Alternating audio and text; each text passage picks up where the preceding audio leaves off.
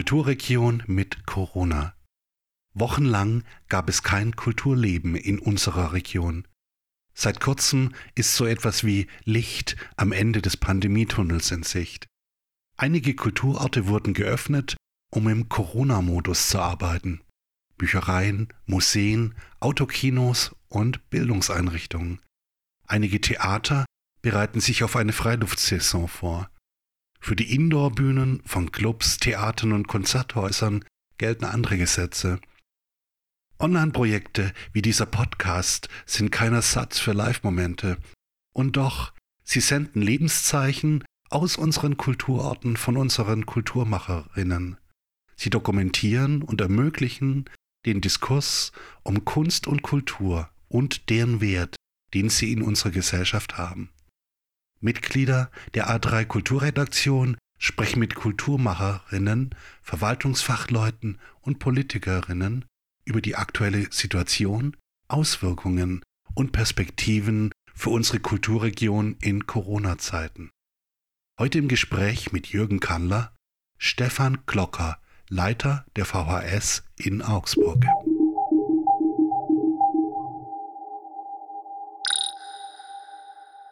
Guten Morgen, Herr Glocker.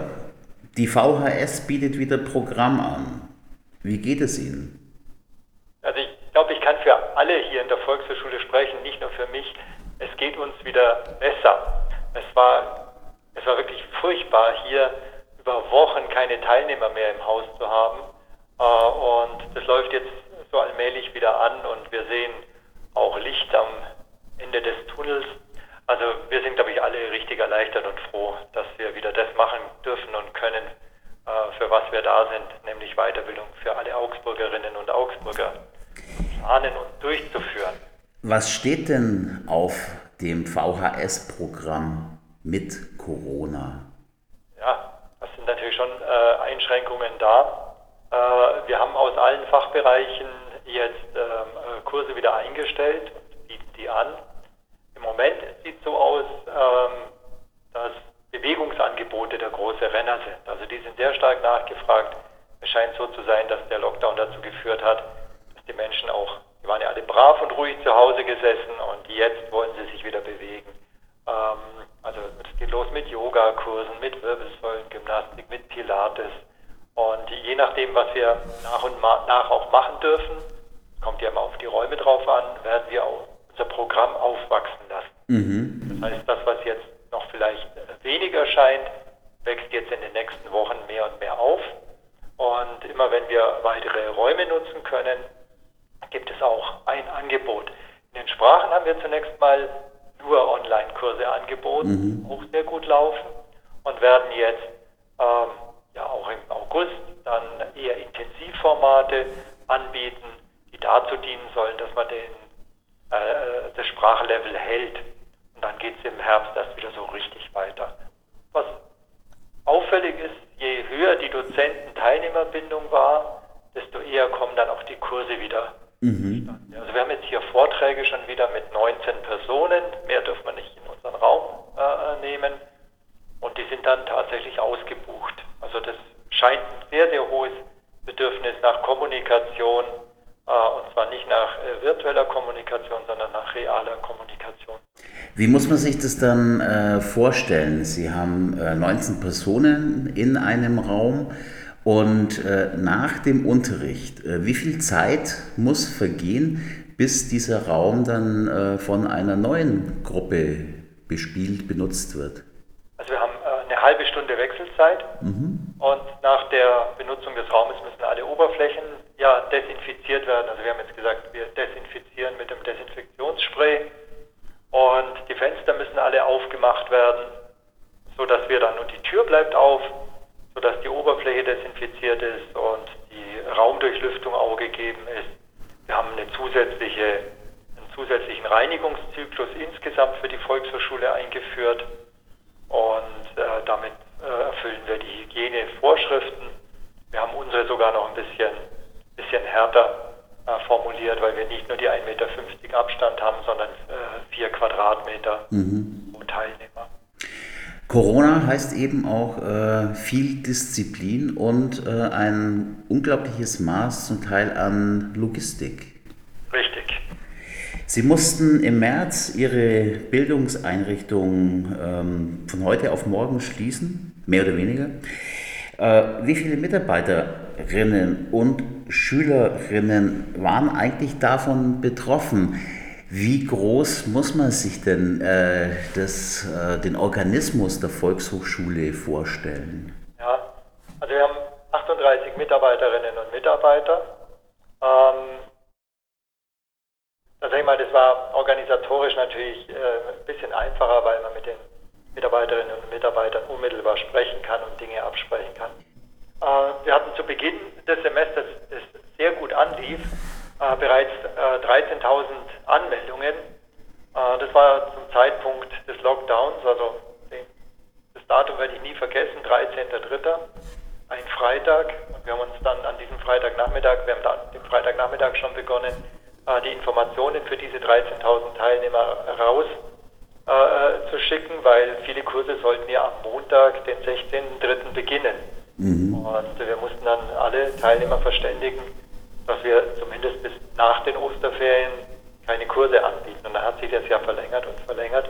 Und wir haben versucht, unsere Teilnehmer und natürlich auch die Dozentinnen und Dozenten immer auf dem Laufenden zu halten, was gerade passiert. Also das war wirklich ein abrupter Stopp äh, des gesamten Betriebes. Mhm. Äh, da waren natürlich meine Mitarbeiter und Mitarbeiterinnen zunächst mal gut beschäftigt, um die Informationen an alle Kurse rauszugeben. Die sind ja auch sehr unterschiedlich. Äh, wir haben sehr viele Deutschkurse. Da langt es zum Teil nicht, nur ein Mail rauszuschicken, das vielleicht dann auch nicht richtig verstanden wird, weil wir auch Alpha-Kurse machen. Das heißt, Sie müssen dann die Teilnehmer anrufen, damit die nicht am Montag auf der Matte standen. Mhm. Also das war ein sehr, sehr großer Aufwand. Das hat natürlich wehgetan. Ja, ähm, ja 5, Prozent mehr Anmeldungen gegenüber dem Frühjahrssemester 2019. Mhm. Da muss man erst wieder anknüpfen können. Ja, ja das ist äh, im Grunde genommen ein richtiger Neuanfang. Mhm. Wir haben keine Wiederanmeldelisten, wir haben eigentlich wenig, wir haben die Teilnehmer, die, denen wir jetzt im März abgesagt haben, die werden natürlich jetzt auch wieder verständigt, wann immer ein Kurs äh, beginnt, der zu ihnen passt. Also individuell verständigt mit Mail oder auch mal mit einem Brief, äh, dass äh, jeder auch mitbekommt, dass sein Kurs, sein Kursformat wieder startet. Mussten Sie da Ihre äh, Mitarbeiterschaft aufstocken, um das jetzt äh, bewältigen zu können, diese ganze Informationsarbeit, die sehr individuell ja auch sein kann? Ja, das werden wir uns nicht leisten können. Mhm. Also das, mhm. die Mitarbeiterinnen und Mitarbeiter, äh, die ich habe, äh, äh, stemmen. Wir müssen natürlich intern ein bisschen umschichten. Also dass dann, ähnlich wie in den Gesundheitsämtern, Mitarbeiter und Mitarbeiterinnen, die nicht originär in dem Bereich tätig sind, dann auch das mitleisten. Für Sie arbeiten ja auch äh, zahlreiche freie Dozentinnen. Ähm, was hat sich, äh, wie hat sich deren äh, wirtschaftliche Situation entwickelt? Was sind da für Informationen bei Ihnen angekommen? Ja, das ist jetzt eher ein trauriges Thema. Ähm, wir haben jetzt inzwischen einen ähm, äh, Mittel, also es soll 30 Millionen für die Erwachsenenbildung geben und damit sollen auch Dozenten und Dozentinnen, die jetzt äh, in existenzielle Nöte äh, gekommen sind, ähm, äh, ausbezahlt werden. Wir wissen allerdings nicht, zu welchen Bedingungen. Ähm, wir hatten leider äh, es nicht geschafft, also wir, der Bayerische Volkshochschulverband, wir hatten es leider nicht geschafft, die Dozenten und Dozentinnen zu den Solo-Selbstständigen zu bringen, damit die wenigstens diese Leistungen für die Solo-Selbstständigen bekommen. Wir haben Dozenten und Dozentinnen, die sind auf das Einkommen der Volkshochschule angewiesen, und zwar existenziell angewiesen. Und es gab für diese Dozenten und Dozentinnen keine Möglichkeit, an Mittel zu kommen. Das ist sehr tragisch, wenn man direkt so eng auch äh, mit einer Gruppe zu tun hat, die durch alle Leistungsnetze fällt. Ja, und ich blieb dann nichts anderes übrig, und war auch die offizielle Linie der Politik, äh, den Dozenten und Dozentinnen zu empfehlen, sich in der Grundsicherung anzumelden, mhm. Hartz IV zu beantragen. Mhm. Und da gibt es äh, etliche bei uns, die das machen. Das ist wirklich äh, tragisch. Gerade Menschen, die sich, äh, man kann, glaube ich, ähm, Hochschularbeit nicht ohne einen besonderen Einsatz auch machen. Ähm, wenn man dann tatsächlich in so einer Situation auf Hartz-IV-Grundsicherung angewiesen ist. Ja, ja, und das ist so, dass ja nach und nach viele äh, dieser Solo-Selbstständigen auch in den äh, Schutzschirm gekommen sind, zumindest Mittel anfordern konnten, die ihnen das wirtschaftliche Überleben sichergestellt haben. Äh, nur für die Dozenten und Dozentinnen in der Erwachsenenbildung gab es nicht. Jetzt gibt es einen Schutzschirm. Äh, wir wissen allerdings nicht, nach welchen Regeln und Kriterien da ausbezahlt wird. Aber immerhin 30 Millionen für die bayerische Erwachsenenbildung ist schon äh, äh, gutes Signal der Politik. Ist ernst zu nehmen, meinen Sie? Mhm, okay. Auch für Menschen mit Migrationshintergrund ist so eine Zäsur in vielen Bereichen oft sehr tragisch. Ich stelle mir vor, dass Ihre Sprachkurse äh, für diese Menschen auch sowas äh, wie ein Tor zu unserer Gesellschaft sind.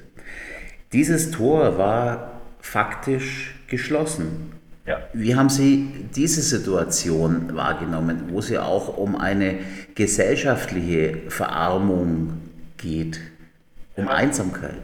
Das, ähm, ich schilder das mal jetzt aus der Sicht äh, der wieder beginnenden Kurse.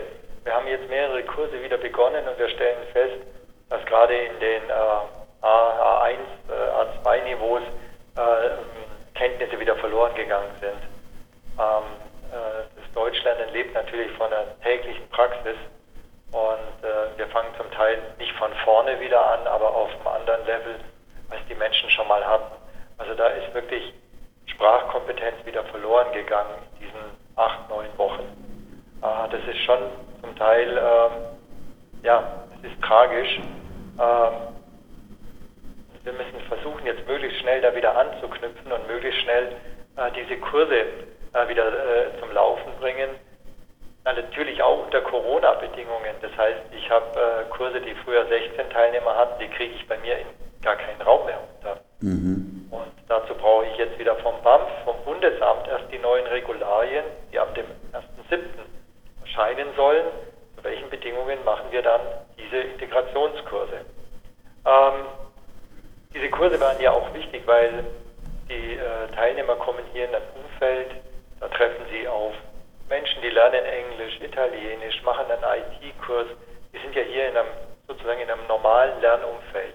Die treffen ja nicht nur Maßnahmeteilnehmer in der Volkshochschule, sondern den Querschnitt der Augsburger Bevölkerung. Ja. Und das war zusätzlicher Integrationsaspekt, der jetzt über Wochen weggefallen ist. Also gerade bei den beiden Kursen, die wir wieder begonnen haben, war es so, dass alle Teilnehmer am ersten Tag wieder da waren.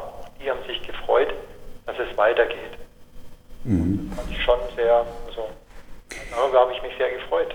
Wie hat Ihr äh, Team diese Umstellung des Programms ähm, auf den Lehrbetrieb im Corona-Modus gemeistert und moderiert? Ja, äh, wir haben uns selber erstmal auch digital kompetent gemacht. Wir haben ja gesehen, äh, dass wir in Zukunft einen Teil des Programms, also die Umstellung des Programms, in Richtung Online vorantreiben werden. Es wird in Zukunft ein selbstverständliches äh, Kursangebot online geben. Ähm, und da hat Corona tatsächlich einen Innovationsschub bedeutet und äh, da mussten sich natürlich jetzt auch alle Mitarbeiter, Mitarbeiterinnen damit auseinandersetzen auch die Dozenten und Dozentinnen, die biete ich einen Kurs online an, auch mit Hilfe unserer VHS Cloud. Was brauche ich dazu? Wie gehe ich methodisch, didaktisch vor? Und äh, ich muss mir natürlich auch die eigene digitale und technische Kompetenz aneignen. Und das haben wir hier schon, also die Zeit haben wir jetzt schon genutzt, um das, das zu tun. Und äh, wir haben auch ganz neue Formate dann in, im Herbst, also neu sind sie nicht, aber bei uns neu diese Blended Learning Formate. Das heißt, der Kurs wird halb in Präsenz und halb online durchgeführt. Mhm. Ähm, das erhöht so die ähm, Flexibilität im Kurs, kommt vielen Teilnehmern entgegen, wenn sie zumindest einen Termin frei bestimmen können, wann sie da ihre äh, Aufgaben machen. Also da hat sich jetzt sehr viel äh, getan, auch in den Formaten. Und äh, das, ich habe das so erlebt, dass eigentlich alle Mitarbeiter, Mitarbeiterinnen hier engagiert bei der Sache waren und äh, keiner mehr die Frage stellt, ja brauchen wir überhaupt Online-Kurse. Äh, wir werden weiter die Einrichtung mit Präsenzkursen sein. Ich habe das ja jetzt gesehen, ja. wie. Aber es wird in Zukunft eben auch eine, eine Online-Abteilung geben. Was schätzen Sie, wie schätzen Sie es ein? Äh, wie groß ist äh, die Hürde ähm, tatsächlich für äh, den ein oder die andere äh, Interessierte an Ihrem Programm, äh, an diesem Programm zu partizipieren, weil, eigentlich, äh, weil einfach der, das digitale Know-how fehlt?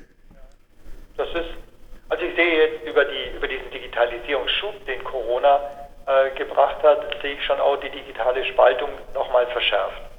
Es gibt einfach viele Menschen, die sind digital nicht so fit, dass sie äh, jetzt einen Online-Kurs machen können. Aber das ist wiederum jetzt unsere Aufgabe als Bildungsaufgabe, eine wichtige gesamtgesellschaftliche Aufgabe, äh, diese digitale Kompetenz zu vermitteln.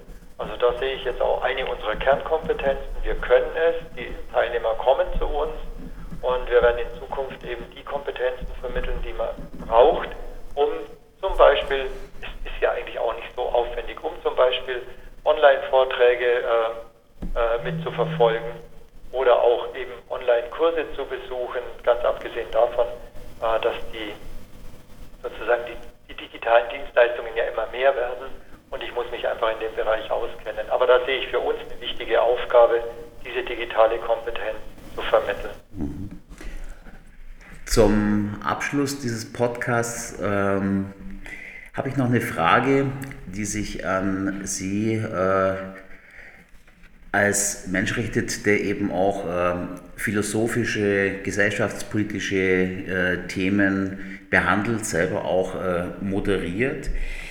Ähm, Herr Glocker, viele Menschen sehen sich gerade jetzt nach äh, neuer Sicherheit. Was meinen Sie? Gibt es diese vermeintliche Sicherheit? Äh, gab es sie denn jemals? Ja, ich, ich, ich meine, es gab sie nie richtig.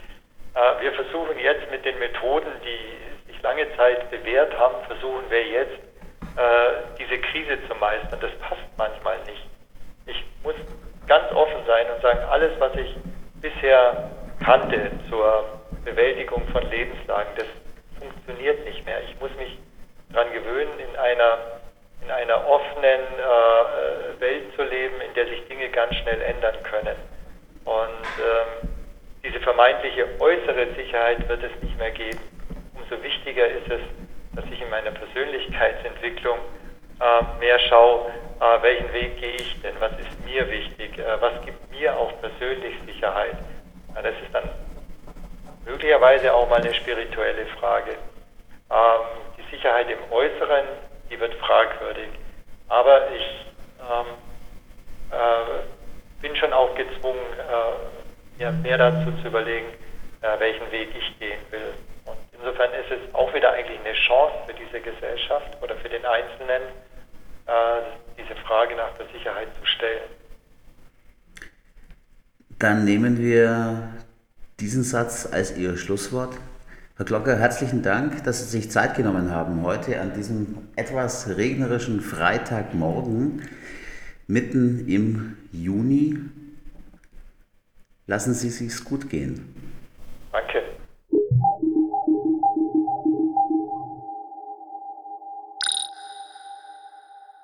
Kulturregion mit Corona. Eine Podcast-Reihe von A3 Kultur. Heute zu Gast Stefan Glocker, der Direktor der VHS in Augsburg. Schnitt und Postproduktion Martin Schmidt, Redaktionsleitung Jürgen Kandler.